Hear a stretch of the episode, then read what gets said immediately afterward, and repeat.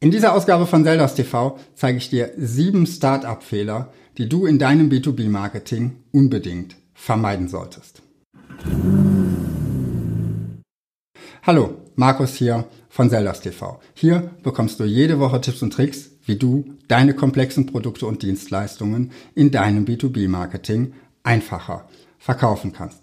Heute möchte ich mit dir über Start-up-Fehler sprechen. Die Folge richtet sich also heute ein bisschen mehr an Existenzgründer und junge Unternehmer.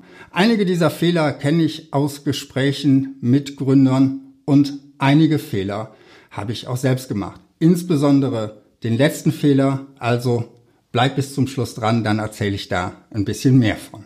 Fehler Nummer eins ist, den Markt nicht zu kennen. Und ich glaube, das geht vielen Gründern so, die aus der Uni heraus gründen. Kommen also frisch von der Uni, ähm, haben vielleicht da noch promoviert, haben vielleicht eine neue, herausragende Technologie entwickelt, kennen sich aber im Markt überhaupt nicht aus, haben noch nie ein B2B-Verkaufsgespräch geführt, kennen auch ihre Zielgruppe vielleicht noch nicht so richtig und wissen auch noch nicht, wie sie diese Zielgruppe erreichen können. Was kannst du tun, damit dir das nicht passiert? Ein Tipp wäre, hol dir einen Partner, der schon ein bisschen Erfahrung in deinem Markt hat, hol dir jemand, der über die Uni hinaus ein bisschen Erfahrung mitbringt. Wenn du das nicht kannst oder willst, dann sprich mit möglichst vielen potenziellen Kunden schon bevor du gründest, um abzuklopfen, ist überhaupt ein Markt da und analysiere sehr sorgfältig, wer deine Wettbewerber sind. Und Wettbewerber müssen im Übrigen nicht immer die gleiche Technologie verwenden wie du, sondern können auch eine völlig andere Technologie verwenden, aber die gleichen Bedürfnisse befriedigen bzw. den gleichen Nutzen bringen. Und damit sind wir auch schon beim Fehler zwei: die Bedürfnisse der Kunden nicht kennen. Denn du kommst ja aus deiner Produktsicht, aus der Sicht, was sind deine Produkteigenschaften, was macht deine Dienstleistung vielleicht auch besonders, während sich dein Kunde nur eine einzige Frage stellt. Was bringt mir das? Und die Antwort auf diese Frage kann völlig anders ausfallen als das, was du erwartest. Auch darum ist es extrem wichtig, sprich mit Menschen, die deine Produkte einsetzen. Denn vielleicht gibt es Bedürfnisse, die deinem Produkt, deiner Technologie im Wege stehen. Wenn du zum Beispiel in eine sehr konservative Branche verkaufen willst, dann gibt es da vielleicht das Bedürfnis nach Sicherheit. Das verträgt sich nicht damit, die neueste, heißeste, gerade erst erforschte Technologie einzusetzen. Da will man vielleicht auf bewährtes setzen. Und wenn du mit deiner neuen Technologie in einen solchen Markt hineingehst, der eben auch heute noch sehr konservativ tickt, dann musst du schon gute Argumente haben, dann musst du vielleicht auch zunächst einen Pilotkunden finden, der den anderen Kunden das Vertrauen gibt, dass dein Produkt oder deine Dienstleistung, dein System wirklich funktioniert. Fehler Nummer drei, der aus meiner Sicht ein sehr wichtiger und auch ein sehr schwerwiegender und trotzdem ein sehr häufiger Fehler ist, zu wenig Marketingbudget.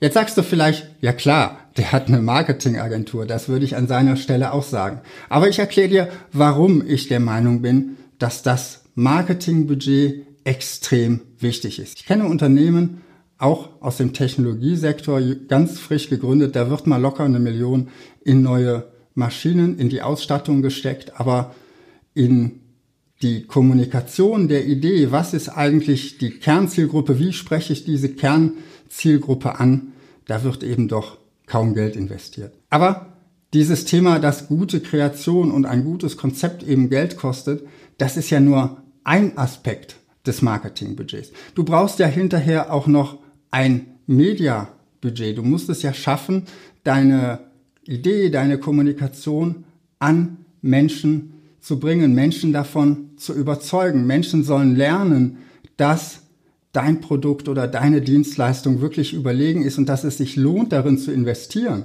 Vielleicht, wenn du junger Unternehmer bist, weißt du noch aus dem Studium, wie schwer es ist, Dinge zu lernen. Du hast da auch wiederholen müssen, aber da hast du schon aktiv gelernt.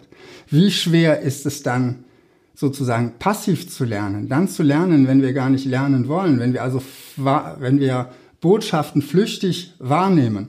Darum musst du ein entsprechendes Budget haben, weil du eben nicht davon ausgehen darfst, dass jedes Mal, wenn jemand mit einer Werbung von dir in Kontakt kommt, daraus auch ein Geschäft wird. Dieses Budget solltest du auf keinen Fall unterschätzen.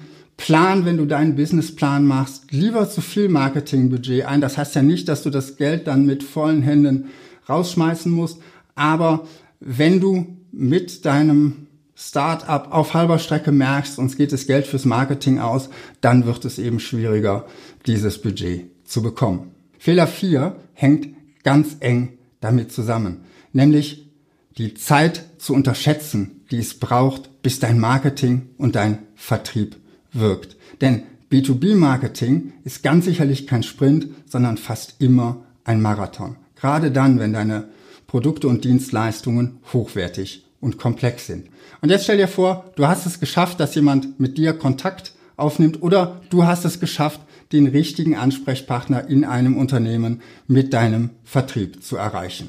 Jetzt ist es meistens nicht so, dass der morgen früh Zeit hat, um mit dir einen Termin zu machen. Das heißt, dein erster Schritt, der Zeit braucht vom ersten Kontakt an, ist, du brauchst erstmal Zeit, bis du beim ersten Mal beim Ansprechpartner sitzt. Jetzt kann es sein, vielleicht ist der gar nicht der richtige Entscheider, dann muss ein neuer Termin gemacht werden und da sind schnell schon wieder mal ein paar Wochen vergangen. Und selbst wenn du jetzt deine Ansprechpartner im Unternehmen überzeugt hast und die sagen, jawohl, das, was sie da entwickelt haben, ist für uns interessant, dann werden die nicht morgen bestellen. Gerade dann, wenn du sehr teure Projekte bei deinen Kunden machst, werden die dafür zunächst mal Budget haben müssen. Und auch bevor sie dieses Budget freigeben, werden sie eine Entscheidung treffen, an der mehrere Personen beteiligt sind. Schau dir dazu mal mein Video zum Thema Buying Center an, das ich dir verlinke.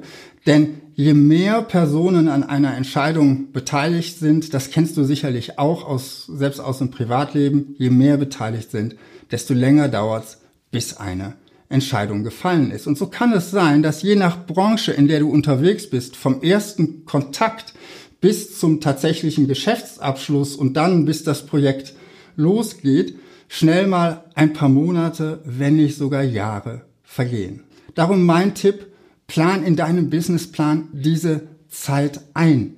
Sei nicht zu optimistisch mit der Schätzung, wann das erste Geld reinkommt. Denn gerade große Unternehmen bedingen sich häufig auch noch sehr lange Zahlungsziele aus. Punkt Nummer fünf ist sich selbst zu überschätzen und diese Einstellung zu haben, ja, ja, Marketing, das machen wir nebenher selbst. Vielleicht denkst du, hey, ich habe mein Ingenieurstudium geschafft, so schwierig kann Marketing nicht sein. Und da hast du völlig recht, so schwierig ist Marketing auch nicht. Aber es ist eben etwas völlig anderes als die Arbeit als Ingenieur. Auch dazu habe ich schon mal ein Video gemacht. Das verlinke ich dir auch. Schaust dir an, wenn du so denkst und sagst, naja, Marketing kann so schwierig nicht sein. Das kriegen wir selber hin. Und bedenke auch, wenn du ein Unternehmen gründest und Kunden akquirierst und deine, dein Büro aufbaust und dein, deine Produktion vielleicht aufbaust, dann kommen extrem viele Aufgaben auf dich zu. Und Marketing, auch hier, das ist ein Marathon, da gilt es dran zu bleiben. Das kann dann eben das bisschen sein, was für dich zu viel wird und was vielleicht dann in diesem Moment nicht so dringend erscheint, weil du ja vielleicht zunächst mal noch etwas weiterentwickeln musst. Und dann fängst du zu spät mit dem Marketing an und hast wieder das Problem, was ich dir vorher erklärt habe, dass es eben zu lange braucht, bis es wirkt. Daher meine Empfehlung, fang frühzeitig an und hol dir Unterstützung von außen. Zum einen, um dich selbst zu entlasten, weil du gar nicht alles selbst machen kannst. Zum zweiten, weil du Fähigkeiten reinbekommst, die du dir sonst selbst erst noch anlernen, beibringen müsstest. Und drittens, weil du auch einen objektiven Blick von draußen bekommst. Einen Blick von jemandem, der nicht so tief in deinem Produkt oder in deiner Dienstleistung drin steckt, wie du das tust. Fehler Nummer 6 ist zu technisch denken. Und auch da hilft es dir, einen Blick von außen zu haben, der da nochmal eben einen nicht technischen Blick auf dein Produkt oder deine Dienstleistung hast. Gerade wenn du Ingenieur bist, wenn du ein technisches Produkt entwickelt hast, dann ist die Gefahr sehr, sehr groß, dass du in den Details steckst, zum einen, dass du nach einer technischen Perfektion strebst, die dein Kunde möglicherweise gar nicht honoriert, weil du sehr stark in der Technik denkst, aber eben sehr wenig in dem Kundennutzen denkst und dass du dann auch genau so an deine potenziellen Kunden kommunizierst, nämlich in Form von Produktmerkmalen, in Eigenschaften, in Features, aber eben es nicht schaffst, den Nutzen an deine Kunden rüberzubringen.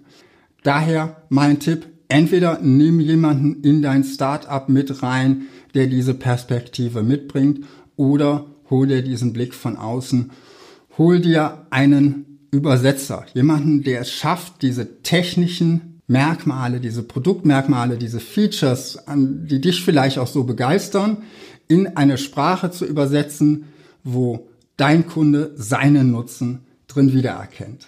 Fehler Nummer sieben, zu missionieren. Vielleicht hast du eine Idee, von der du überzeugt bist, damit wirst du die Welt verbessern. Damit wirst du auch die Businesswelt verbessern. Das müssen alle deine Kunden anwenden, weil es eben tatsächlich überlegen ist. Und hier möchte ich dir eine Geschichte erzählen von meinem ersten Job nach dem Studium. Ich habe Unternehmensstrategie und Marketing studiert und Wirtschaftsinformatik. Und ich bin dann danach in einer, in einem IT-Startup gelandet, was Venture Capital finanziert war und was das Ziel hatte, eine bessere Projektmanagement-Software zu entwickeln. Ich war da für den konzeptionellen Bereich mit zuständig und wir haben sehr schnell aus Studien herausgefunden, aus Literatur herausgefunden, IT-Projekte, wo der Schwerpunkt drauf lag, die scheitern an unscharfen Zielsetzungen, daran, dass sie nicht richtig an die Strategie angekoppelt sind und so weiter und so fort. Ich hatte kurz vorher in meinem Studium etwas über die Balance Scorecard gelernt und einer der Gründer dieses Unternehmens war da auch begeistert von. Also haben wir gesagt, eigentlich müsste man doch die Balance Scorecard, die für die strategische Unternehmensführung eingesetzt wird, auch für die strategische Führung von strategischen Projekten einsetzen können. Ich habe das dann analysiert, ich habe sehr schnell festgestellt, dass die klassischen Perspektiven der Balance Scorecard dafür wenig geeignet waren und habe daraus die Project Scorecard entwickelt. Ich war überzeugt, mit dieser Project Scorecard kann ich jedem Unternehmen, was strategische Projekte durchführt, einen Nutzen bringen. Ich habe darüber später auch promoviert, das Thema dafür noch ein bisschen aufgebohrt. Aber damals war es so, ich bin damit in den Vertrieb gegangen. Ich habe Unternehmen angerufen, abtelefoniert und versucht, dort ein Project Scorecard Projekt zu machen. Denen zu erklären, hey Leute, wir wissen, ähm, eigentlich machen 80 Prozent oder 70 Prozent, ich weiß die Zahlen nicht mehr genau, aller Unternehmen dieses Thema falsch. Die koppeln gerade IT-Projekte nicht richtig an die Strategie an. Es scheitert an unscharfen Zielen. Und ich habe hier ein Tool entwickelt, mit dem man das besser machen kann. Was haben die Unternehmen gemacht? Aus heutiger Sicht ziemlich verständlich, wenn da jemand mit Ende 20 ankommt und sagt, ich kann euch erklären, wie die Strategie funktioniert. Ihr habt das bisher alles falsch gemacht die haben mich ignoriert. Ich durfte mal vorbeikommen, bei denen, die ein bisschen mehr Zeit hatten, meine Idee vorstellen, aber so ein richtig großes Projekt hat es damit nie gegeben. Hier mal irgendwo einen kleinen bezahlten Vortrag, da mal irgendwie so, eine, so ein Halbtagesprojekt, um irgendwie darüber zu sprechen, aber den richtigen Durchbruch habe ich damals nicht geschafft. Und aus heutiger Sicht ist auch völlig klar, warum. Ich bin mit etwas in den Markt gegangen, von dem ich überzeugt war, dass die anderen es brauchten. Nur die anderen waren nicht überzeugt, dass sie da ein Problem haben. Und zu jemandem zu gehen und ihm zu erklären, dass er ein Problem hat, was er selbst nicht sieht, ist eine extrem zermürbende und ineffektive Art, etwas zu verkaufen. Das heißt, wenn du ein Produkt oder eine Dienstleistung entwickelt hast, und das Gefühl hast, deine potenziellen Kunden verstehen nicht, warum sie das brauchen, dann überleg dir sehr gut, ob du auf dieser Basis ein Unternehmen gründest. Denn am Ende geht es bei einem Startup auch darum, am Markt erfolgreich zu sein und Geld reinzuholen. Und das wirst du mit Missionieren nicht schaffen. Das waren sieben Fehler, die du in deinem B2B-Marketing, in deinem Startup vermeiden solltest. Was denkst du darüber? Schreib's mir unten in die Kommentare. Habe ich einen wichtigen Fehler vergessen, den du vielleicht selbst gemacht hast oder der dir schon mal aufgefallen ist? Schreib mir auch das gerne in die Kommentare. Und wenn du in Zukunft keinen meiner B2B-Marketing-Impulse verpassen möchtest, dann trag dich unter www.seldastv slash anmelden in meine E-Mail-Liste ein und du bekommst von mir jede Woche Tipps und Tricks, wie du deine komplexen Produkte und Dienstleistungen einfacher verkaufen kannst. Oder abonniere einfach hier unten meinen YouTube-Kanal, drück die Glocke, damit du auch kein Video von mir verpasst. Und ich freue mich, wenn du nächste Woche wieder dabei bist. Bis dahin wünsche ich dir viel Erfolg in deinem Marketing.